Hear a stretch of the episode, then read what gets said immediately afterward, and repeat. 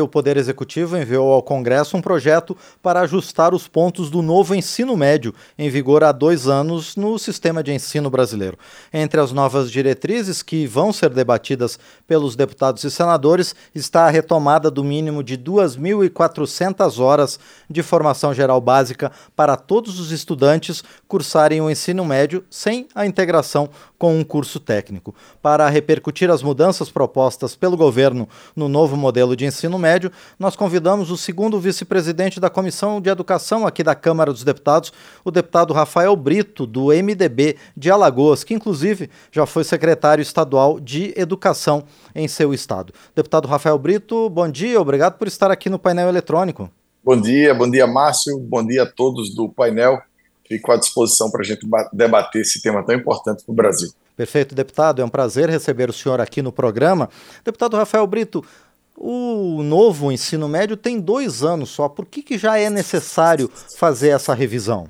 Olha, Márcio, eu acredito que a lei do novo ensino médio, né, que vai ficar até estranho a gente falar, pois porque é. é o novo, novo ensino médio, ela não é uma lei de essência ruim eu fui secretário de Educação, você bem falou, na época justamente é, da implementação dessa lei.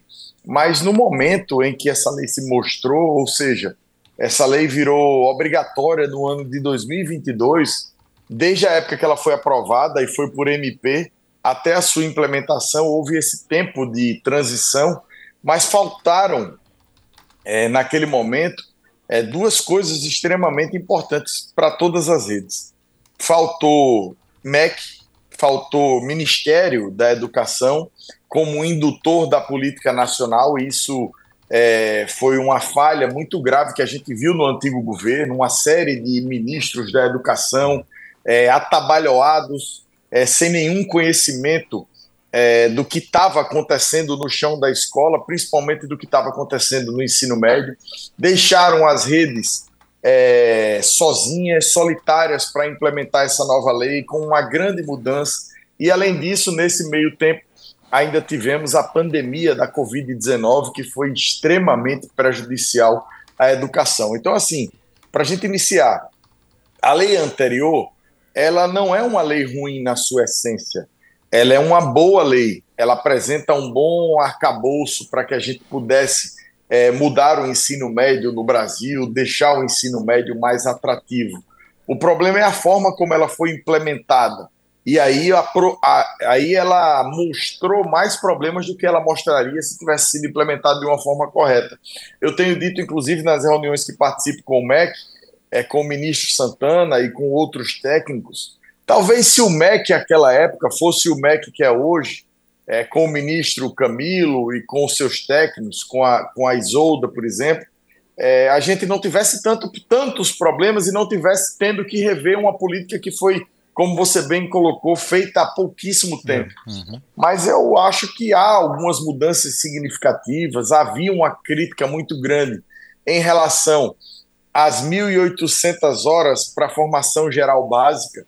Eu acho realmente que houve uma, uma diminuição muito grande de 2.400 para 1.800 e essa nova lei ela vem preencher algumas lacunas sim, mas ela ainda será com certeza discutida na Câmara, com certeza discutida no Senado para que a gente possa entregar para a sociedade um texto ainda mais próximo do que está acontecendo no chão da escola. E deputado Rafael Brito, antes dessa medida, dessa proposta chegar aqui na Câmara dos Deputados, também houve uma discussão maior com a comunidade escolar para evitar esse descasamento entre as diretrizes e a prática do ensino médio no, nos estados e nos municípios? Sem dúvida, Márcio. A própria Comissão de Educação fez uma série de audiências públicas, fez seminário no Auditório Nereu Ramos, com ampla participação, ampla discussão. A gente tem uma subcomissão é, da Comissão de Educação criada só para discutir ensino médio. É, inclusive, eu sou o relator dessa subcomissão. Então, assim, o tema ele está quase que amadurecido. Eu acho que a gente vai encontrar uma certa resistência é, do ponto de vista de encontrar um pensamento médio dentro da casa, justamente nessa questão é, da carga horária de formação geral básica. Porque o que estava sendo defendido pela maioria é, dos meus pares, pela maioria dos deputados que a gente tem conversado, é que essa carga de formação básica ela fosse flexível para que os estados, as redes estaduais, quem são, que são que de fato implementam e tocam o ensino médio do Brasil, é, pudessem fazer uma definição em relação a essa carga horária. A ideia que a gente ventilava na subcomissão, inclusive em conversas informais, é, inclusive com os técnicos da Câmara dos Deputados, era que a gente pudesse fazer isso de forma flexível, de 2.100 a 2.400 horas, ficando a cargo dos governos estaduais, das secretarias estaduais de educação, a definição de que modelo eles iriam é, seria implementado. Então, acho que fica isso.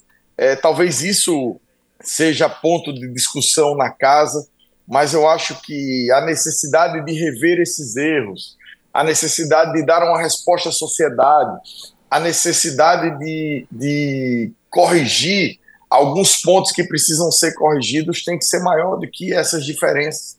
E a gente precisa, de uma forma bem rápida, é, definir quais são, é, definir o pensamento médio de todo mundo para que a gente possa votar e entregar à sociedade uma boa lei.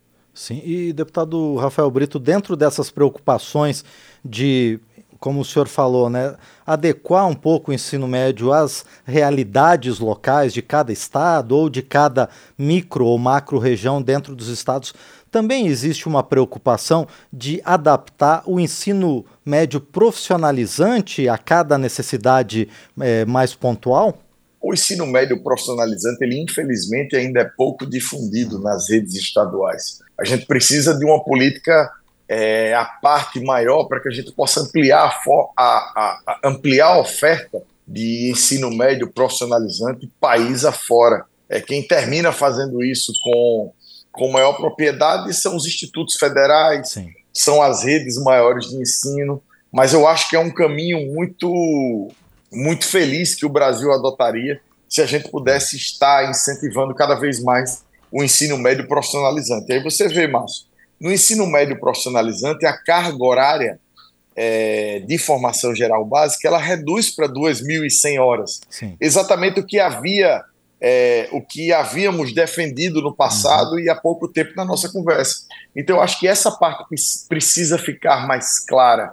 É, se a gente vai permitir 900 horas é, de formação é, extracurricular só para a formação de ensino técnico, se a gente vai permitir isso para os itinerários formativos de uma forma mais é, coordenada, um, o itinerário formativo formado sobre uma base nacional, formado sobre uma diretriz nacional. Eu acho que essa é uma discussão muito técnica. É, infelizmente, as ideologias ela terminam atrapalhando um pouco a discussão.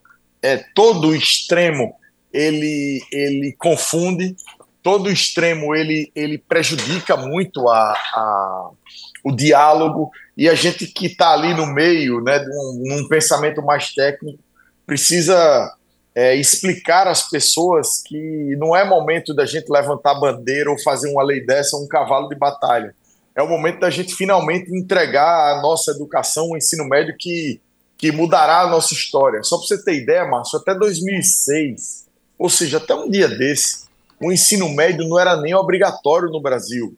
Ou seja, o Brasil é um país de 220 milhões de habitantes. A gente não pode fazer ensino médio de uma hora para outra, de forma assodada, dessa forma como ele vem se mostrando.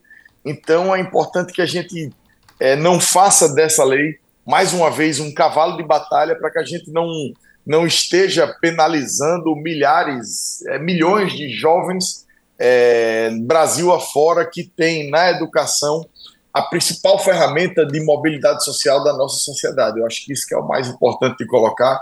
É, o texto, repito, apresenta alguns avanços, corrige algumas discrepâncias, mas sem dúvida é, acredito que tanto os membros da Câmara quanto os membros do Senado ainda darão contribuições para arredondar ainda mais esse texto e, e tirar do Congresso Nacional um pensamento médio para esse tema tão importante.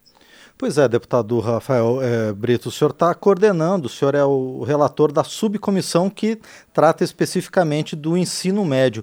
Como é que vão se desenrolar as discussões aqui na Câmara e depois no Senado a partir desse texto encaminhado pelo governo federal? O texto veio com urgência constitucional, é, muito provavelmente nesses próximos dias, talvez já nessa semana, o presidente Arthur Lira vai estar designando o relator.